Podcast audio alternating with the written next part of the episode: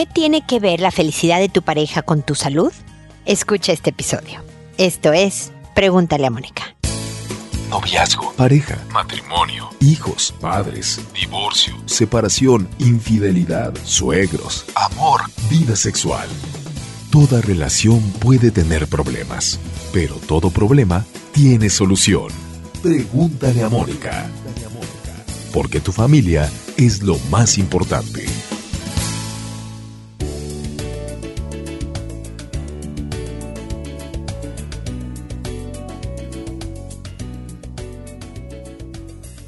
Bienvenidos amigos una vez más a Pregúntale a Mónica. Soy Mónica Bulnes de Lara. Como siempre, feliz de encontrarme con ustedes en este espacio que habla de salud. Pero antes de entrar en el tema, como siempre, los invito a visitar mi página www.preguntaleamónica.com. Ahí están las redes sociales en donde pueden seguirnos. Ojalá quieran seguirnos en una o en todas los videos, los libros que he escrito para ustedes sobre hijos en cuanto a bullying, abuso sexual, redes sociales. Ahí están las conferencias que doy, quiénes son mis clientes. Ahí está un poco de la historia de quién es Mónica, quién soy yo. Y por supuesto los 940 episodios, incluido este que están escuchando ahora, que hemos grabado a, través de 12 años, en donde hay una cantidad enorme de información para ustedes, para que puedan construirse una vida feliz, una buena vida, un buen destino. Les cuento como, entre paréntesis, que todavía no son las 10 de la mañana acá en Santiago de Chile y hace tanto calor que tengo la ventana abierta, así que disculpen si oyen al eventual camión, perro que ladra, etcétera, porque me estoy cocinando en vida muy feliz porque me encanta el calor a mí, pero tal vez esté un poco ruidoso el episodio del día de hoy. Les pido una comprensión ante mi calor y, y paciencia. Y ahora sí, hablemos de cómo es que si tu pareja es feliz, tú eres más sano. ¿Qué tiene que ver una cosa con la otra? Bueno, pues acaba de salir un estudio en Estados Unidos, en particular en la Universidad de Michigan, que hablaba de esto y, y, a ver, hay tres razones generales. Primero, me voy a ir con la evidente. Si tu pareja es feliz, está menos estresada y por lo tanto le pone menos estrés a la relación. Nada más en niveles de ansiedad y de estrés la cosa está más tranquila y por lo tanto la salud del otro mejora. Tú estás más sana al haber un estar en un ambiente menos estresado, digamos contagiado o ayudado a aliviar este ambiente por tu pareja, como primer punto. El segundo factor importantísimo es que las parejas felices son mejores cuidadores. Se preocupan más, pues no sé, por darte tus medicinas, por ver cómo estás tú, porque te sientas más cómoda y feliz y por lo tanto te cuidan mejor haciéndote, si estás enfermo, tener un mejor cuidador y haciéndote, ayudándote a recuperar la salud más rápidamente.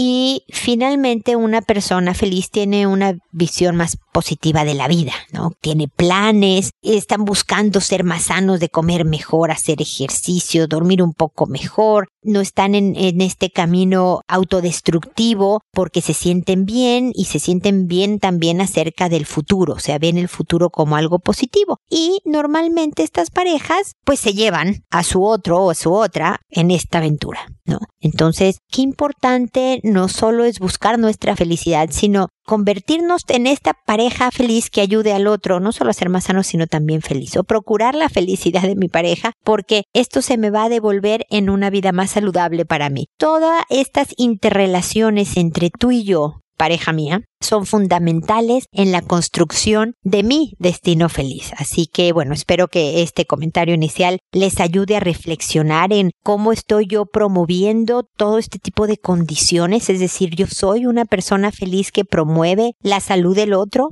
y la felicidad del otro y qué puedo hacer yo también dentro de las reflexiones que haga mi relación más feliz, que haga más feliz a mi pareja. Nosotros somos muy importantes, ¿no? Cuidarte a ti mismo es fundamental. Pero también cuando nos enfocamos en el otro, en qué puedo hacer para que él, ella sonrían el día de hoy, de verdad se nos devuelve, como lo dice este estudio de la Universidad de Michigan, en salud, en bienestar, en menos estrés, en tener a alguien que me cuide y me acompañe y me apoye con una mejor actitud. Todo esto es también en construcción de nuestra vida.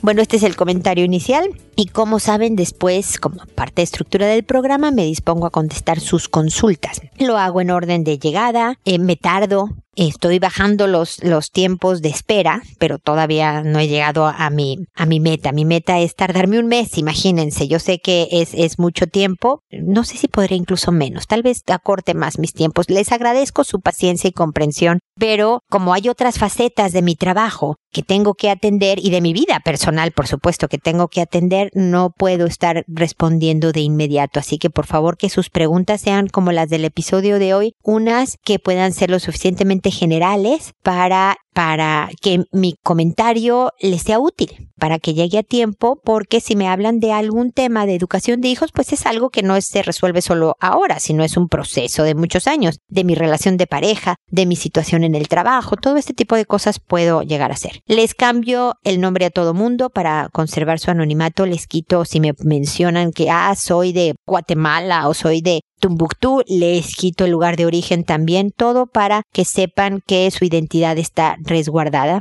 y contesto en audio con la esperanza de quien no me ha escrito pero está escuchando y está en una situación similar pueda también encontrar una idea que le sea útil. Quiero alcanzar a más gente. Si contesto en privado, si contesto directamente a la persona que me consultó, pues otras personas pueden, no, no pueden, seguramente no van a escuchar esta, esta sugerencia, este punto de vista que pudiera serles útil y por eso es en audio, por eso es un podcast, pregúntale a Mónica. Y el día de hoy empiezo con Zagari, que me dice, mi hijo de cuatro años últimamente está teniendo actitudes extrañas. Quiere besarme la boca y los genitales. Él no ve programas inapropiados y no ve con su padre hacer eso. Yo soy la única que lo cuida. Anteriormente iba tres veces por semana a una guardería, pero ya no. Como va a comenzar la escuela, eso me tiene preocupada. Él tiene un diagnóstico de autismo y aún no habla correctamente. ¿Es normal este comportamiento? Espero su respuesta. Gracias. Mira, Zagari, si es esperado a los cuatro años. Hay mucha impulsividad, mucho desorden en cuanto a conocer obviamente a los cuatro años qué es lo correcto y lo incorrecto en la vida. Tienen un descubrimiento del cuerpo, del propio cuerpo y del cuerpo de otros, entonces hacen conductas inapropiadas, pero pues para eso los hijos tienen papás, para que con mucho cariño y paciencia una y otra vez le digas eso no,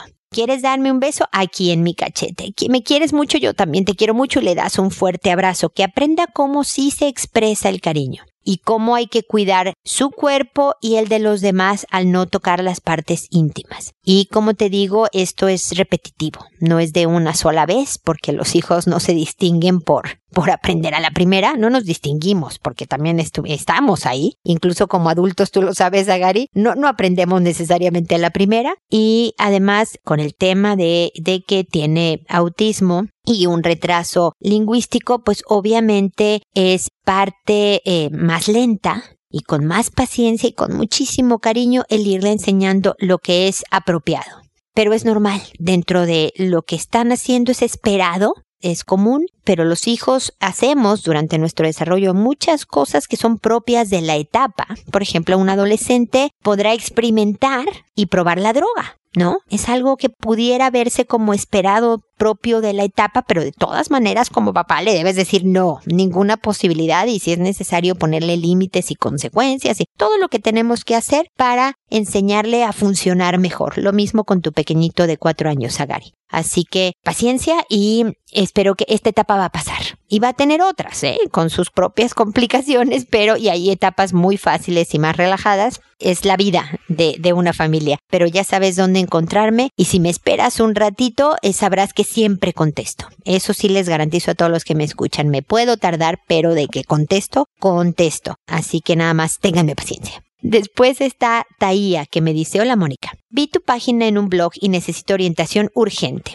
Hoy tuve una visita a un ex compañero del colegio, el cual no veía hace muchísimo tiempo. Él tiene un hijo de cuatro años y yo tengo una niña de dos años cinco meses. Resulta que durante la visita mi hija quiso subir a su pieza para jugar y mientras conversaba con mi amigo el niño preguntó si podía subir. Obviamente dije que sí. Es un niño, le sirve a mi hija para interactuar ya que ella no va al jardín y es un poco egoísta aún con sus cosas. Bueno, después de unos 20 minutos ellos arriba jugando, siento a mi hija llorar y subo corriendo para ver qué sucedía. Y el niño bajó asustado. Le pregunté a mi hija por qué lloraba, pero no me supo explicar en el momento. Mi amigo me dice que se tiene que ir y se van. Por supuesto, la comencé a interrogar para que me contara qué pasó. Y en su idioma de bebé me explica que el niño le invitó a dormir en la cuna y cuando estaban acostados, él se subió arriba de ella y le apretaba su guatita y me dijo que le decía secretos en la oreja. Después ella se bajó a la cama y él le tocaba su traserito. Ella aún usa pañales, pero me molestaba con sus manos. Allí, mamá, que la sobaba de arriba abajo. Quedé impactada, impotente, enojada. No sé cómo explicar la sensación de rabia que sentí. Ella aún es una bebé y se vio expuesta a una situación incorrecta por un pequeño descuido. Yo nunca pensé que el niño podía tener esas malas enseñanzas. Como le explicaba al principio, hace muchos años no trataba con ese compañero y no sé cuál es su método de crianza para que su hijo con cuatro años sepa ese tipo de juegos. Él me contó que aún no va al colegio, su hijo tampoco, por lo que entiendo que lo aprendió desde su casa. No sé cómo enfrentar la situación. Le expliqué a mi hija que eso está mal, que no es correcto ese tipo de juegos. Nunca me imaginé hablando con ella de eso a sus dos años. No sé si entenderá del todo, pero sé que lo que vivió quedó ahí en su mente. No pude enfrentar al papá, o sea, a mi amigo, porque apagó su teléfono después de su visita. Estoy muy agobiada, espero me pueda ayudar. ¿Esto es abuso? ¿Es solo una exploración infantil? ¿A ese niño le pasará algo malo para que le haga ese tipo de cosas? ¿Mi hijo olvidará este capítulo desagradable para su corazoncito y su cabeza? Ayuda.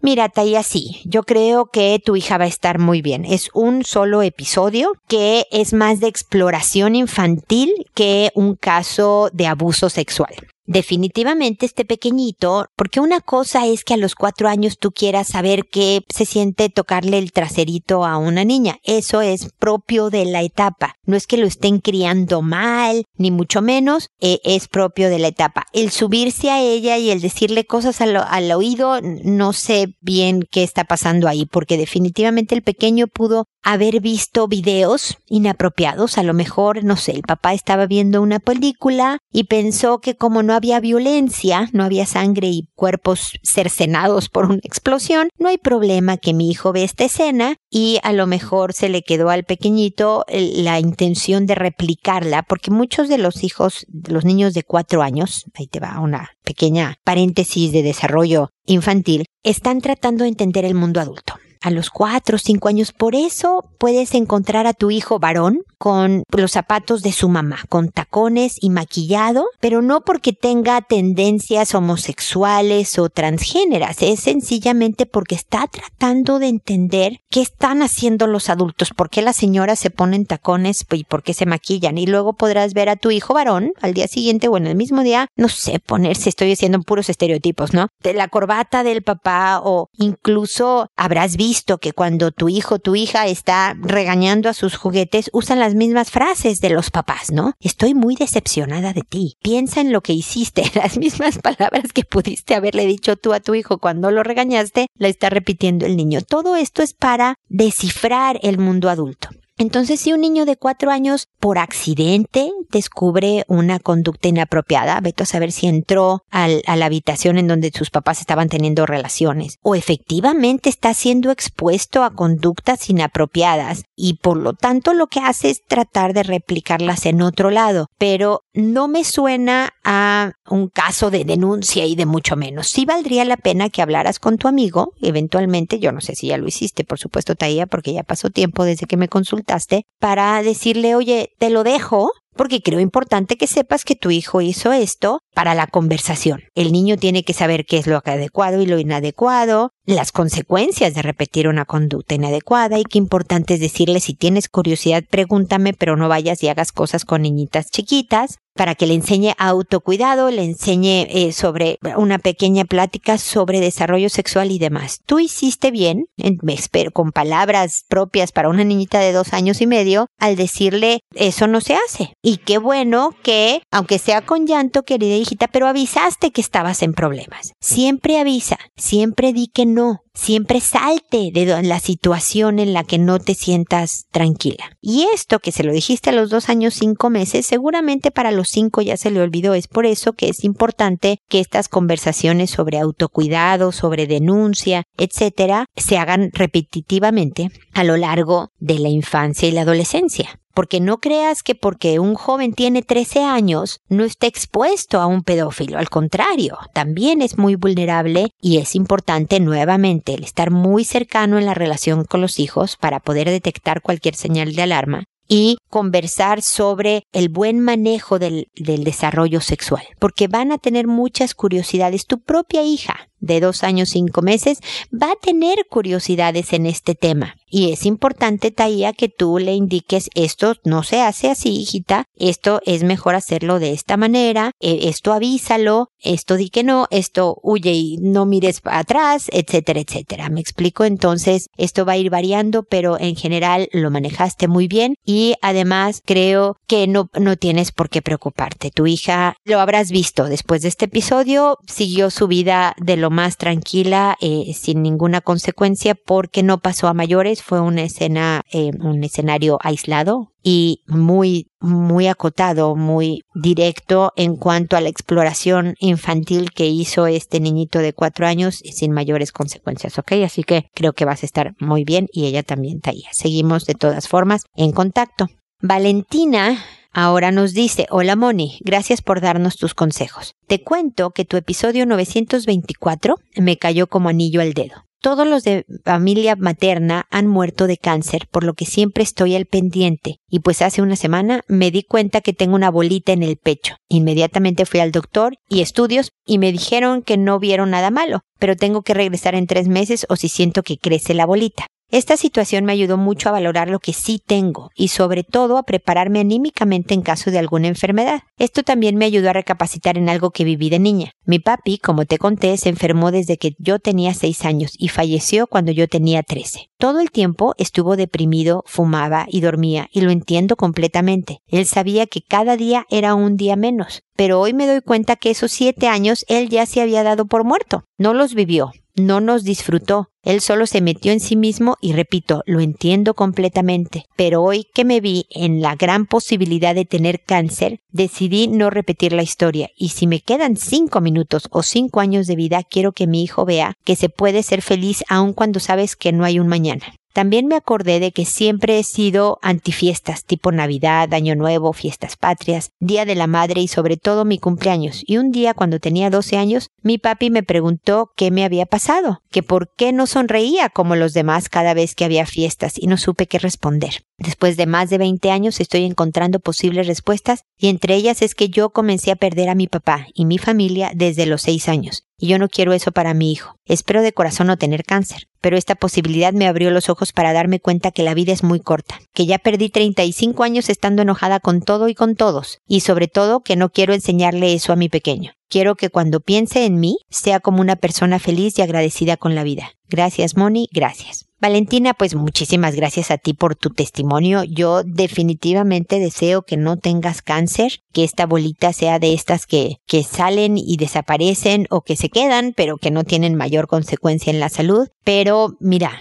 bendita bolita, que vino a, recordarte una serie de experiencias que te dejaron con muy buenas conclusiones. Porque la verdad, Valentina, todos nos estamos muriendo. Todos tenemos hoy un día menos de vida. Tarde o temprano, obviamente es más drástico cuando una enfermedad te acorta los tiempos, pero tarde o temprano todos vamos a morirnos. Y para todos, créeme que para todos, Valentina, la vida pasa muy rápido. Yo una mañana tenía 25 años, parpadeé y hoy ya no los tengo. tengo hijos de esa edad. Entonces, eh, sí, hay que concentrarnos en lo que sí. Acabo de poner, ya ven que en mis redes sociales pongo citas de otras personas y luego frases mías y cosas así. Y decía esto, que la gratitud convierte en lo que tengo en suficiente el notar, y, ahora con esto de las navidades también hay un video por ahí de Facebook, que a ver si lo pongo luego en las redes también, sobre, sobre un papá que despierta y dice, ah, tengo esposa, ¿no? Voltea a un lado y ve a su esposa, y que está, todos están envueltos de regalo y de repente se ponen los zapatos para ir a la oficina y, ah, tengo zapatos, y le dan un portafolio todo envuelto en, en, en papel de Navidad, ¿no? Ay, tengo trabajo, eso quiere decir que tengo un trabajo, como que un entusiasmo tremendísimo por las cosas tontas de la vida, las pequeñitas, las cotidianas, las que a veces incluso nos agobian y nos cansan, pero que afortunadamente tenemos. La verdad es que existir es impresionante poder respirar y ser, es maravilloso voltear y ver lo verde o lo, gris si el día está nublado o poder ver, poder respirar, poder tocar, poder escuchar poder estar con otro. Todo lo que sí tenemos es fundamental, Valentina. Así que, y como lo estoy hablando en el episodio de hoy, cómo irradia y contagia y impacta incluso en la salud de otra persona. Imagínate para tu hijo, para tu esposo, qué importante es verte en paz, verte contenta, satisfecha, con cosas que hacer, con proyectos, con malos días, con frustraciones también, con dificultades, con planes que no salieron, pero en general, no sé, te tropiezas, te raspas, medio chillas, ¿no? Ay, qué horror, me duele mi rodilla, pero te levantas y dices, qué buena onda que tuve la oportunidad de hacer esto, que incluso, pues, no sé, me costó un raspón de, de rodilla, ¿no? Es de verdad volverte agradecida y uno se puede entrenar a eso, Valentina, haciendo eso. Al final el recuento del día es saber tres cosas buenas. ¿Qué me pasó hoy que fue bueno? Dentro de lo malo que puede haber estado el día, ¿qué le puedo sacar? Y si de veras el día estuvo muy, muy malo, es, es por lo menos decir, mira, lo bueno de todo el día es que ya terminó este día que mañana es un borrón y cuenta nueva y que yo además hoy en la noche soy más sabia por lo que aprendí con el mal día que tuve hoy que hoy en la mañana. Es volver a exprimirle el punto positivo de tal manera de que vivas el hoy. Cada persona tiene, como tú bien comprendes de tu papá, el derecho de tomar su muerte como decida. ¿no? tu papá se ve que lo deprimió intensamente y estos años fueron tortuosos para él, una agonía muy larga.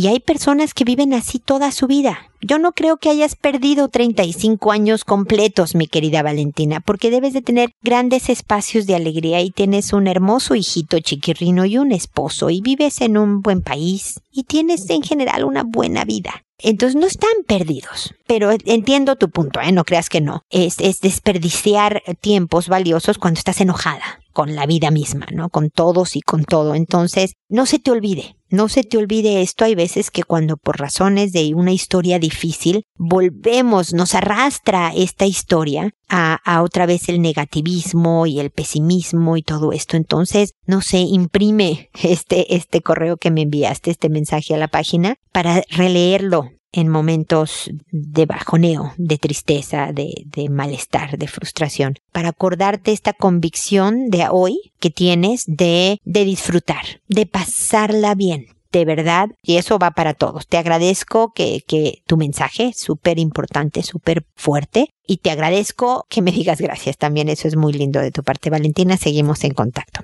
Luego está Jordana. Por cierto, no sé si notan que los nombres los voy poniendo en orden alfabético, ¿eh? Así que tiene todo un chiste mis nombres sacados de internet. Mi hijo mayor, me dice Jordana, de año y medio, convivía diario, es tu hijo mayor de año y medio, qué barbaridad. Mi hijo convivía diario con sus primos, vivíamos prácticamente en la misma casa. Mi niño buscaba demasiado a mis sobrinos, en especial al de tres años. Él podría prácticamente ir a tocar su puerta y entrar a su casa sin problema. De hecho, le encantaba estar allá. Aunque peleaban, siempre estaban juntos. El día de hoy mi hermana se cambió de casa a otro municipio y será prácticamente imposible vernos tan seguido. Me preocupa la reacción de mi niño al ver la casa vacía. No sé cómo va a reaccionar y qué hacer yo. Estoy muy preocupada. Mira, lamento la pérdida. Ah, incluso para ti, Jordana, tener a tu hermana al lado. Yo que mi hermana más cercana vive a 7000 kilómetros de distancia y son mis amigas del alma. Sé lo que es este no vivir cerca de un familiar y ver cómo tu hijito pequeñito está sufriendo una pérdida importante. La vida está hecha, Jordana, de pérdidas, de cambios de cuando, no sé, terminas el kinder en un jardincito infantil y te vas al colegio, pues pierdes todo un escenario y cambias de ambiente cuando te mudas de casa, cuando cambias de trabajo, cuando dentro del mismo colegio se mezclan los cursos, los grados, entonces también, o un amigo tuyo se cambia de casa y se va del colegio. Este es el principio de toda una vida le va a costar. Va a tocar a la puerta, va a querer entrar, va a ver que no hay nadie, no va a estar desconcertado. Es posible que veas, tal vez, Jordana, o ya las hayas visto, porque ya me tardé obviamente en responder, pero ciertas conductas como actuando el malestar, que lo veas más berrinchudito un par de días, que, que esté como más susceptible y llorón. Esto es parte de estar procesando una pérdida. Es normal, eh, lo normal no se cura, siempre digo yo, es nada más el que veas que después está bien. Y si programar pues convivencias con la hermana. O sea, yo sé que si vive en otro municipio, pues no es de que nos veamos diario ni mucho menos, pero a lo mejor una vez al mes, el hacer una especie de tradición de la reunión de los primos es importante. porque Porque los primos sí se vuelven en amigos de toda la vida, ¿no? Estos son los que están permanentemente ahí, porque son parte de la familia. Entonces, el seguir promoviendo esta convivencia es importante, pero, pero ve conociendo a tu hijo. La, la gran ventaja de, de esto, dentro de todo lo triste que es el escenario, es que lo vas a conocer mejor. Como me dices, no sé cómo va a reaccionar. Yo creo que ahora que oyes mi respuesta, ya sabes más o menos cómo reaccionó y vas conociendo su personalidad y puedes ir delineando qué necesita de ti como mamá. A veces es solo tenerle paciencia en un día en que está susceptible y berrinchudo. A veces hay que darle una pequeña corrección y a veces es nada más acompañarlo en esta pérdida que está pasando. Pero, pero afortunadamente no es una pérdida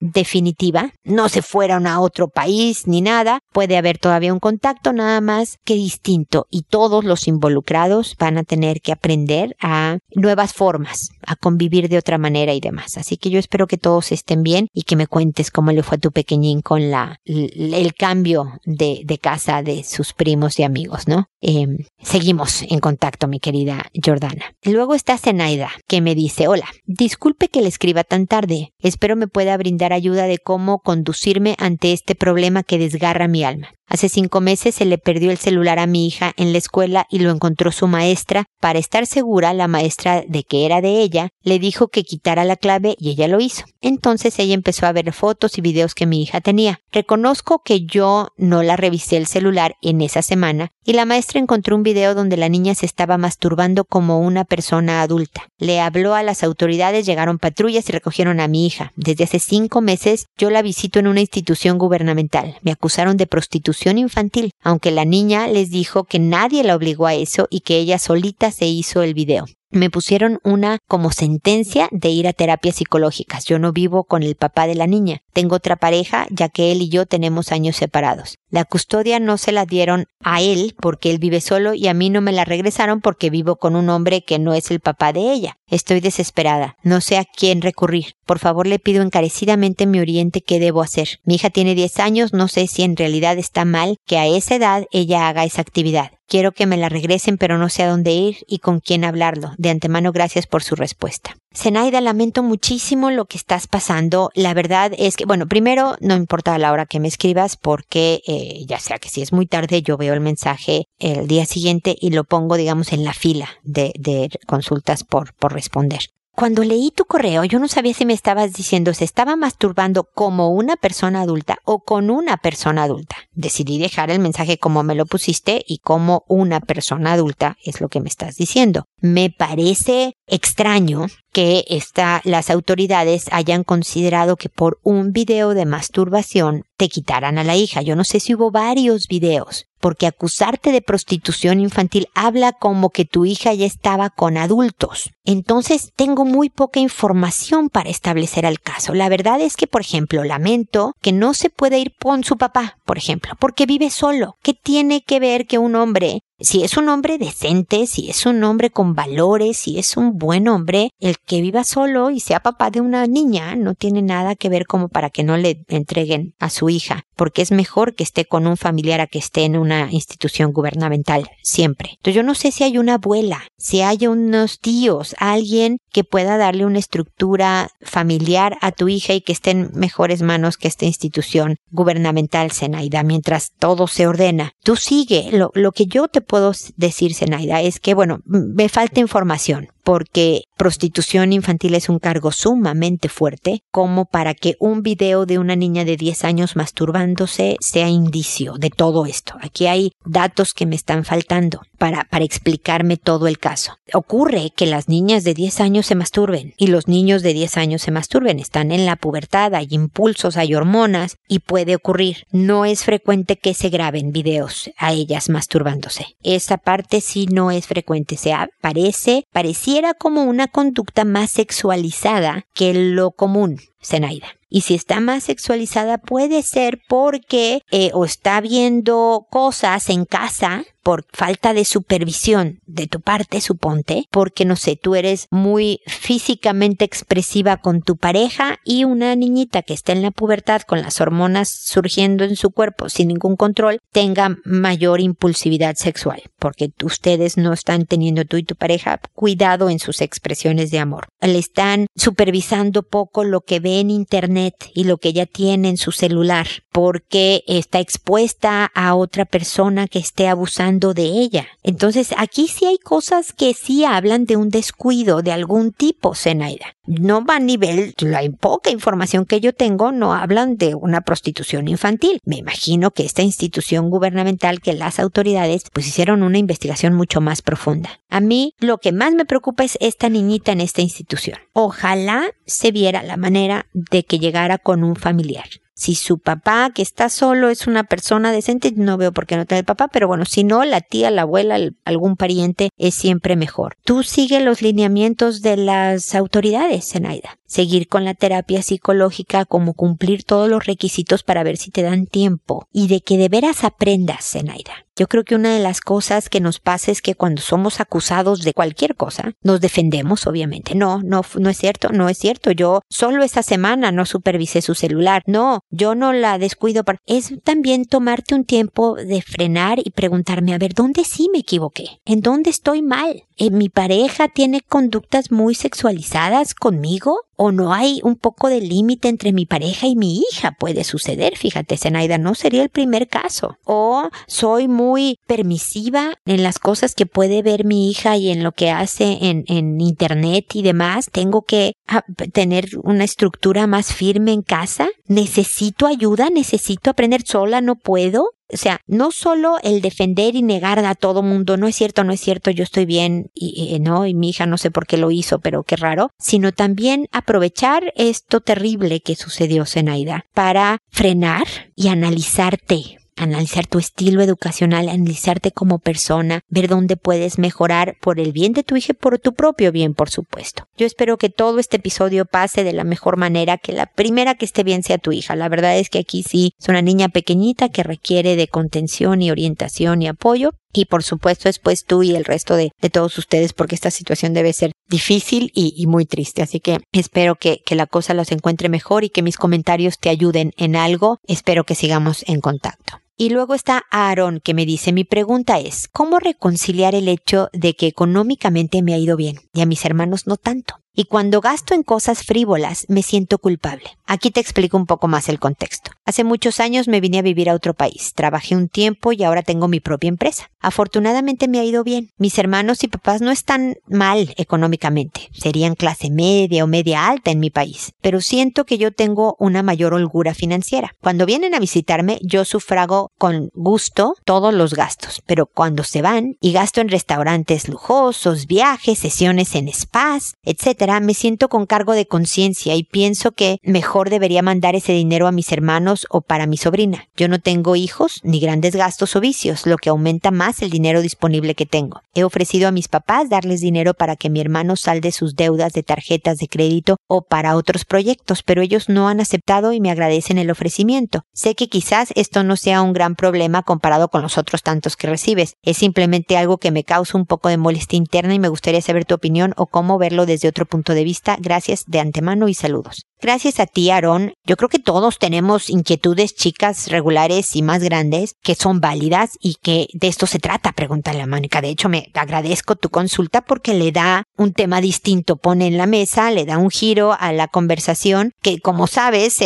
o si has oído los últimos episodios, he tenido últimamente muchas consultas sobre eh, sexualidad en los hijos. Entonces, me gustan que haya variedad de temas. Mira, tú has hecho tu dinero a base de esfuerzo y trabajo honesto tu familia ha hecho su dinero a base de esfuerzo y trabajo honesto. Cada quien está haciendo lo suyo por diferentes circunstancias. A uno les va mejor en dinero y a otro les va mejor en otros temas, ¿no? Entiendo. Eh, tienes una especie de el síndrome del sobreviviente, ¿no? La culpabilidad del sobreviviente. El típico, no sé, se quema un lugar y este es el único que se salva y hay una culpabilidad de por qué, por qué sobreviví yo, por qué no me morí con todos o por qué no vivió esta otra persona que tenía esta buena vida y yo me morí que no tengo esta tan buena vida, no sé, ¿no? Es un poco lo mismo. Yo lo que te quiero proponer, porque mira, la culpa es un sentimiento que no está mucho en nuestro control. Yo siempre digo que hagas las cosas que debes de hacer a pesar de la culpa. Es decir, ves a tu hijo cuatro horas al día, dos horas al día, porque trabajas todo el día y por culpa de que no lo ves y porque estás trabajando todo el tiempo, no lo regañas o no lo educas bien, está muy mal. Siente la culpa, pero ve y educa bien a tu hijo, ¿me explico? Entonces no voy a poder hacer mucho con tu culpa, Aaron, pero sí creo que si tienes la fortuna de tener fortuna, de que te ha ido bien por ser honrado, trabajador y bien administrado, también tienes una especie de obligación de hacer el bien con tus talentos. Entonces no solo es ver a qué fundación con la cual te sientas como identificado y bien, puedes donar tu dinero, una parte, no toda, no te estoy diciendo, no, una parte que lo dirijas hacia bien. Yo sé que se lo quieres dar a tus hermanos y a tus papás, pero ellos están bien y tranquilos con la vida como es pero puedes tener una vida más íntegra, más completa de otras áreas si también devuelves un poco de tus talentos. Y no solo en lo del dinero, también en tu talento, en tu tiempo, en lo que sabes hacer bien. A lo mejor si eres bueno para administrar el dinero, puedes asesorar a gente a administrar dinero a, llevar sus cuentas o ayudarles a hacer presupuestos. O no sé en qué sea tu propia empresa, pero puedes hacer un giro más social. Darle una canalización también en donde le regreses al mundo, a lo mejor no a tus papás porque ellos están bien o a tus hermanos o así, sino a, la comunidad, al mundo, algo de lo que la vida te ha dado por tu esfuerzo, por tu capacidad, por lo bien que lo has hecho. Aaron, me explico. No puede necesariamente calmar tu culpa, eh, es una culpa infundada, pero por lo menos sabrás que estás haciendo el bien del otro. Y no solo, y aunque te lo mereces, esta sesión de spa o este viaje o este restaurante en un lugar, digo, comer en un lugar lujoso, todo se vale, se vale porque te lo has ganado, pero también creo que se vale ser eh, eh, humano y en ese sentido es regresarle al mundo parte de los talentos que tenemos para mejorar el planeta. Es nada más una reflexión, espero que te sirva y espero que sigamos en contacto. Y también espero amigos que nos volvamos a encontrar en un episodio más de Pregúntale a Mónica y recuerden hacer todo primero con amabilidad. Hasta pronto.